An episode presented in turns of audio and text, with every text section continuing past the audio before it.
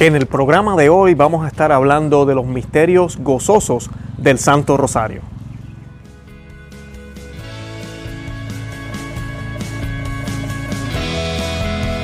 Bienvenidos a Conoce, Ama y Vive tu Fe. Este es el programa donde compartimos el Evangelio y profundizamos en las bellezas y riquezas de nuestra fe católica. Les habla su amigo y hermano Luis Román y quisiera recordarles que no podemos amar lo que no conocemos y que solo vivimos lo que amamos. Hoy vamos a estar hablando del misterio, de los misterios gozosos del Santo Rosario. Tal vez estás escuchando este video ahora, estás escuchando y viendo este programa, eh, dependiendo de los que nos escuchan en podcast o aquí en YouTube, eh, en mayo o tal vez en octubre. Y mayo es el mes de María, octubre es el mes de Rosario, pero todo el año estamos llamados a rezar el Santo Rosario. Y hoy yo voy a dedicarle tiempo a los misterios gozosos. ¿Por qué le quiero dedicar tiempo a los misterios gozosos? Porque quiero que cada vez que usted haga el rosario, Ojalá alguna palabra de las que yo diga aquí hoy se queden en su mente y usted pueda meditar de una manera mejor ese misterio. Se le llama misterio porque a, pesar de que están descritos en la Biblia, a pesar de que sabemos que es un episodio de la vida de Cristo o del plan de salvación de Dios, son misteriosos. Siempre hay algo que, que siempre queda misterioso, ¿verdad? Las cosas de Dios solo Dios las conoce, aunque muchas han sido reveladas y la iglesia nos da luz para ellas, pero con todo y eso siempre, siempre, siempre hay aspectos que son misterios. Y por eso la iglesia les llama los misterios eh, del Santo Rosario. Y los misterios gozosos son misterios que se supone que nos den, ¿qué? Gozo. ¿Por qué? Porque son momentos en la vida del plan de salvación o en el momento del plan de salvación que nos están llevando a entender y ver qué es lo que está sucediendo o qué es lo que va a suceder por parte del Mesías, qué es lo que va a suceder para la humanidad, qué es lo que el Señor, ¿verdad? nuestro Dios, está desenvolviendo.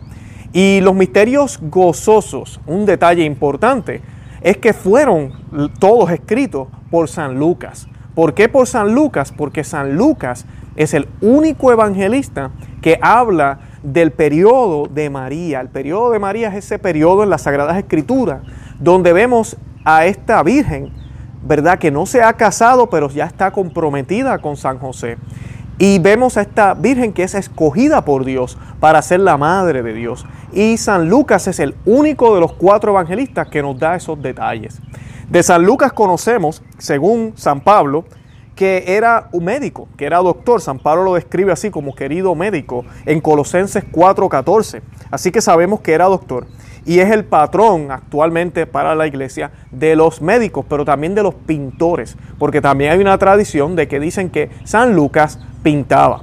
Inclusive hay cuadros, y usted puede buscar, donde colocan a San Lucas pintando a la Santísima Virgen, porque se cree que la primera pintura de la Santísima Virgen fue pintada por San Lucas. Y eso ya es tema para otro día. Le haré un video más adelante sobre ese tema, un programa.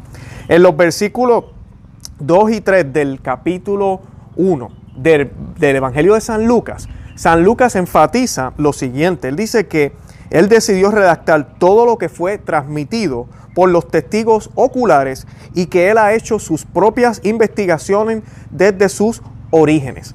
O sea que nos está diciendo testigos oculares. O sea que él entrevistó personas y sabemos que el Evangelio de San Lucas fue escrito en el primer siglo. Y para que entendamos el contexto, cuando decimos primer siglo, en el primer siglo murió Cristo. Cristo murió en el año 33. O sea que para el año 100 ya comenzaríamos, ¿verdad?, el segundo siglo. O sea que estamos hablando de que este libro fue escrito entre ese periodo de los 70 años después de Cristo. Es demasiado cerca.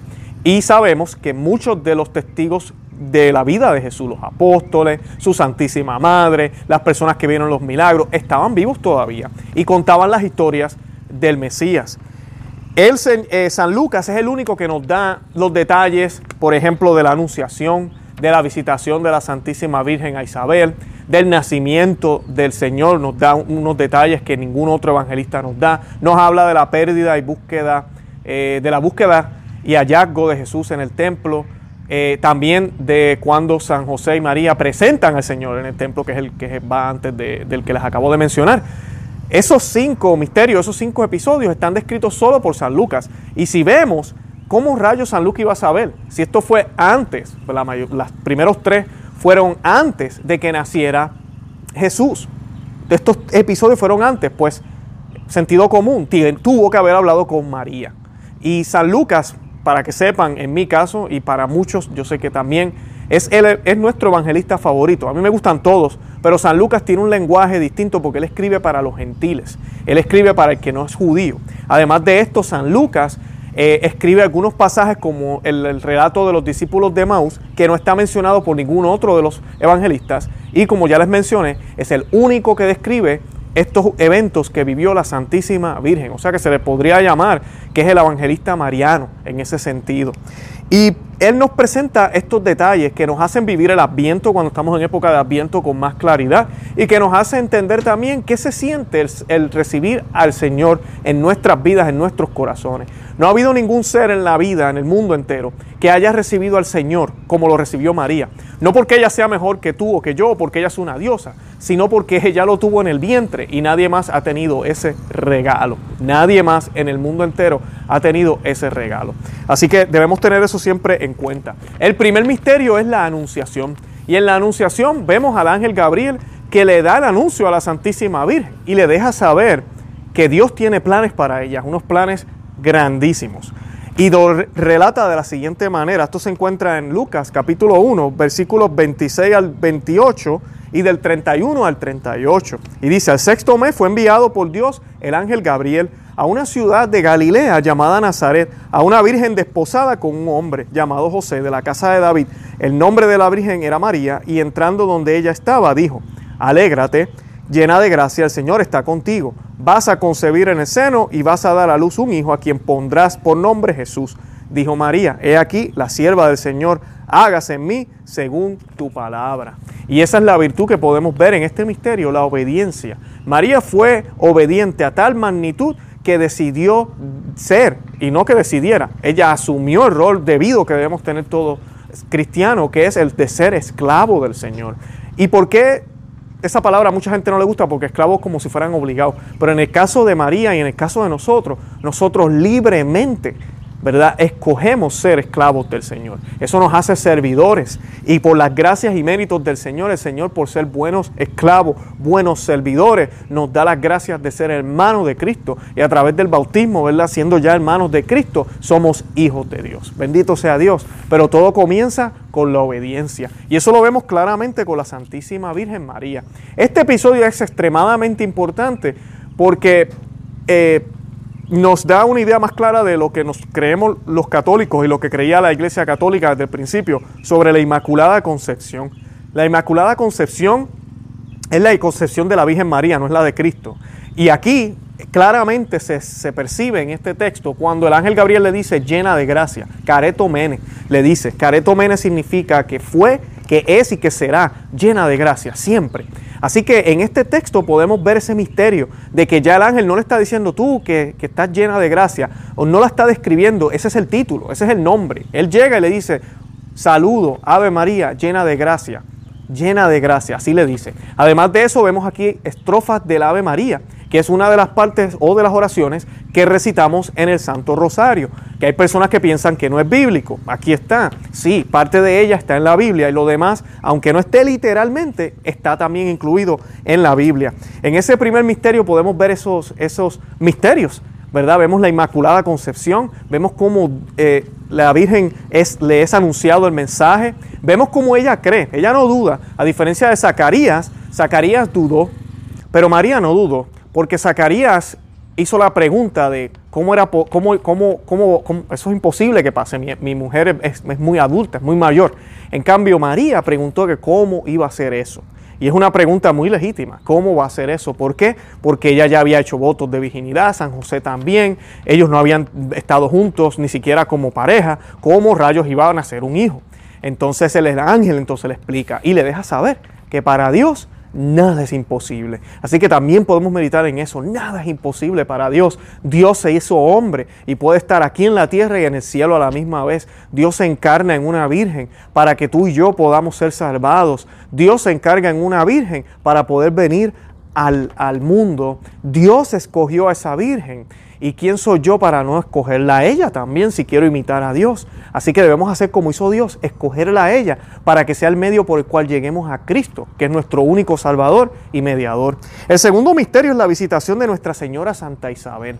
Y ahí vemos la caridad, vemos el servicio de María a Isabel. Sabemos que el ángel le da detalles a María de que la, tía, ¿verdad? a mí, la prima, Isabel, ya tenía tres meses, ¿verdad? Que estaba a punto de conceder, conceder, disculpen. Y María entonces sale volando para allá, para, para ayudar a, a, Isabel con su embarazo, cuando se entera de eso.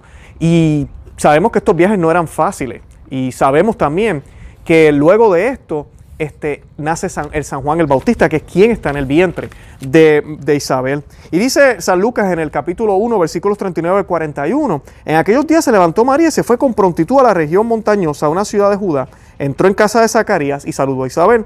Y en cuanto oyó Isabel el saludo de María, quedó llena del Espíritu Santo. Con tan solo escuchar el saludo de María, quedó llena del Espíritu Santo. Ahorita hablamos de eso, llena de gracia. Dios está dentro de María, claro que va a quedar llena del Espíritu Santo. Y San Juan el Bautista brinca, danza como David en el vientre, porque ahí viene el arca, el nuevo arca de la alianza. Eso es lo que podemos percibir y ver ahí. El nuevo arca de la alianza era venerado por, por los judíos y era respetado. Y donde quiera que estaba el arca, estaba Dios. Asimismo, la Iglesia Católica siempre ha venerado el nuevo arca, la Santísima Virgen. Nosotros no creemos que la Santísima Virgen es Dios, pero donde está ella, está Cristo. Así que donde estaba el arca para los judíos, estaba Dios y ellos no pensaban que el arca era Dios, así mismo para nosotros es María. Así que podemos ver esos misterios también. Como dije, vemos también el amor y el servicio por parte de María hacia Isabel. Isabel se arrodilla y le dice, ¿quién soy yo para que la madre de mi Señor me visite? La palabra Señor está en mayúscula. ¿Por qué? Porque está hablando de Dios. Muchas personas nos critican a nosotros con el otro dogma que creemos de la Virgen, la madre de Dios, y, dicen, ¿de dónde ustedes sacan eso? Dios no pudo haber tenido madre porque Dios no pudo haber creado. Primero que nada, nosotros no pensamos que ella es madre de Dios Padre, ella es madre de Dios Hijo, pero nosotros sí creemos, sin duda, que Jesucristo es el mismo Dios del cielo, que nuestro Dios no es el Dios de los musulmanes y el Dios de los judíos, nuestro Dios es trino, tiene tres personas y una de ellas es el verbo que se hizo carne. Ese verbo tiene dos naturalezas, no son dos personas dentro de él, son dos naturalezas, una humana y una divina. Y ese, y, ese, ese, ese, ese verbo encarnado no dejó de ser Dios, es Dios. O sea que ella es madre de Dios. Y así lo reconoce Santa Isabel. También lo reconoce así eh, Tomás, Santo Tomás, el que dudó cuando él, pone los dedos en las llagas, en, los agujeros de, las manos de Jesús y en el costado. Y le dice, Señor mío y Dios mío, también está en mayúscula, y se arrodilla y dobla, y dobla, eh, pone el rostro en el piso casi. ¿Por qué? Porque ese es Dios. Esas posturas y ese tipo de lenguaje que utiliza la Biblia es para dejarnos saber, hey, Él es Dios. O sea que ella hace lo mismo y todavía Jesús no está presente completo, pero sí está presente en el vientre de María. Está ahí. Y ella entonces dobla rodilla y dice, ¿quién soy yo para que la madre de mi Señor venga a visitarme. Así que eso también podemos meditar en ese misterio, la Madre de Dios. A ella se le concede ese título por los méritos de Cristo, no porque ella sea mejor que nadie ni porque sea una diosa, pero qué bonito es cuando uno se asumirde y uno obedece ciegamente al, punto de ser esclavo. El Señor te concede grandes cosas, también grandes pruebas, porque lo que le espera a María no va a ser fácil.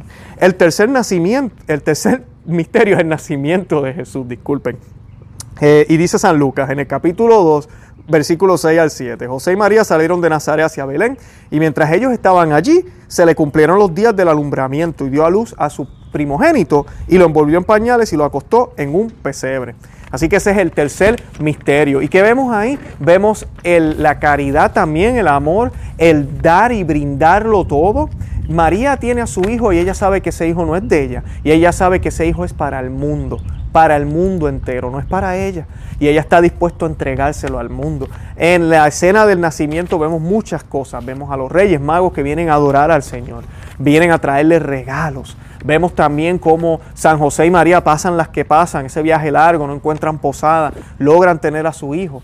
Y ellas están, ellos están ahí teniendo a quién? A nuestro Salvador. Imagínense la impresión de María y de José, sabiendo que ese niño, ese bebé que está ahí, es Dios el creador del cielo y la tierra, el alfa y el omega. Esas ideas como que no entran en la cabeza, ¿verdad? Es bien difícil poder comprender eso. Pero eso es lo que vemos ahí en el nacimiento. Él Esa es la, estrategia de la batalla, porque esto es una batalla. Y siempre cuando miramos el nacimiento del Señor podemos ver cómo el, Dios va haciendo su, su plan de batalla. ¿Verdad? Persuasivamente, nadie se da cuenta, camuflajeado, podríamos decir, en ese bebé frágil, en un, en un pesebre pobre, nadie se iba a imaginar que de ahí iba a venir el Mesías. Y a él este, nace para luego ganar la batalla en la cruz. En la cruz se, se, corona como victorioso nuestro Señor Jesucristo. Luego está la presentación de Jesús y la purificación de la Virgen. Dice San Lucas en el capítulo 2, versículos 22 al 23, cuando según la ley de Moisés se cumplieron los días de la purificación, subieron a Jerusalén, eh, subieron a Jesús a Jerusalén para presentarle al Señor, como está escrito en la ley del Señor. Todo varón primogénito será consagrado al Señor. O sea, la obediencia a la ley la obediencia a los preceptos establecidos por el mismo Dios, que es el mismo Jesús. Jesús nunca desobedeció ninguna de las leyes y si hubiera un momento donde él rompió el protocolo, fue porque él está por encima de la ley para mostrar un bien mayor. Pero él mismo decía, yo no vine a romper la ley, yo no vine a cambiar nada, al contrario, él es Dios. Él vino a hacerle cumplimiento a la ley. Y aquí lo vemos. Y sabemos que hay un episodio en este momento cuando la Virgen y José entran al templo, se les presenta a Simeón y le deja saber que una espada va a atravesar el corazón de María. ¿Qué le quiso decir con esto? Le está hablando de los dolores, de la pasión del Señor. Algo que la gente se le olvida y es que la pasión no solamente fue Jesús, sino también fue María. Jesús fue el que cargó la cruz, no me tomen a mal. Jesús fue quien murió en la cruz, Jesús fue el que desangró y por la sangre de él todos somos salvados, incluyendo a María. María también fue salvada por Jesús. Pero María también sufrió con Jesús, más que nadie, más que nadie, porque era la madre de él.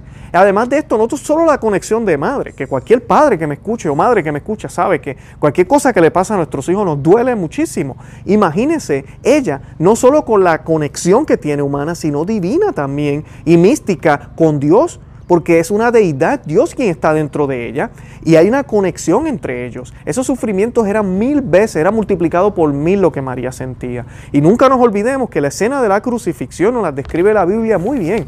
Dice que ahí estaba Jesús clavado en la cruz, y al pie de la cruz estaba su madre. No se olviden de esa línea, al pie de la cruz estaba su madre. Es ambos, en el árbol, en, la, en el madero, al igual que Eva pecó ¿verdad? Por desobediente e hizo caer a Adán, ahora el nuevo Adán crucificado, ¿ok? En el madero, ¿ok? Nos brinda la salvación y María por obediencia nos da el fruto, el fruto que da vida eterna, el verdadero fruto. Tienen que ser los dos. Y por dos vino el pecado, por dos ha venido la gracia. Adán y Eva, Jesucristo y María. Le estoy dejando aquí también un enlace de un video que se llama Jesús y María o solo Jesús y ahí tocamos ese tema un poco con más detalles. Eh, así que esa, esa es la, importancia de este misterio, de, de que María sí padeció los dolores también con Jesucristo en la cruz de diferente manera, pero los padeció. Y nos enseña el papel de la mujer en la iglesia, que es importantísimo. Alguien tenía que ser el arca, alguien tenía que sufrir con Jesús, alguien tenía que ser su madre, alguien tenía que estar con la iglesia naciente luego, alguien tenía que sufrir también, porque ella sufrió luego la soledad. Eh, la iglesia fue perseguida desde el principio, imagínense cómo se sentía nuestra madre con, Juan eh, escondidos no, era, no fue un tiempo fácil para nuestra madre. Así que solo, todo eso lo podemos meditar ahí en la presentación. San Agustín también toca más porque San Agustín dice que nuestro Señor Jesucristo ya ahí sangró sangre, ¿verdad? Sangró, sangró sangre, ¿verdad? Disculpen.